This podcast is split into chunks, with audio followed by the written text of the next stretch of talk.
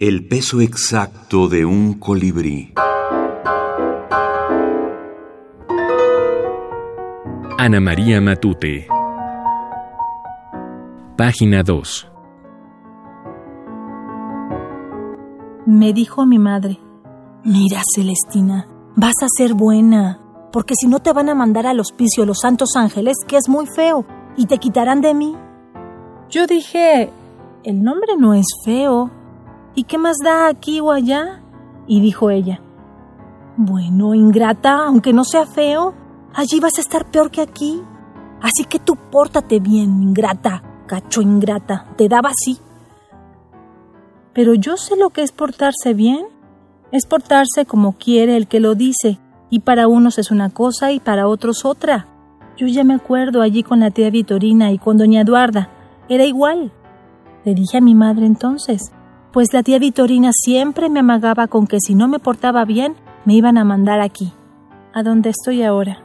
Entonces mi madre me dijo que Dios la tenga en gloria a la tía Vitorina. Pues bueno, que la tenga en gloria, pero no tiene nada que ver con lo que yo le dije. Ana María Matute, La Puerta de la Luna. Cuentos completos, España, Destino, 2010. Ana María Matute elige el microrelato como cauce expresivo y se aleja de manera ostensible de las corrientes que habían dominado en la literatura y en la narrativa de la posguerra. Libros como Los niños tontos del año 1956 suyo, Crímenes ejemplares de 1957 de Masao o Neutral Corner de Aldecoa, todos ellos, además de estar compuestos de narraciones hiperbreves, van a combinar los elementos narrativos con los poéticos, lo cual constituyó una gran innovación en su época permitiendo también explorar algunos de los recursos de la literatura fantástica, con lo que su, eh, podríamos considerarla ¿no? como una de las eh, escritoras precursoras de esta literatura fantástica que en el siglo XXI está teniendo tanto desarrollo.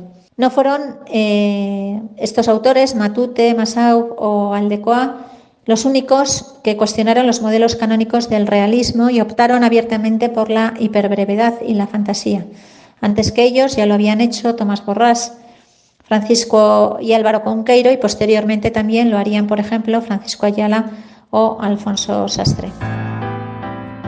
Ana Calvo Revilla, profesora titular de Teoría de la Literatura en la Universidad San Pablo CEU, España, y directora de Microtextualidades, revista internacional de microrelato y minificción.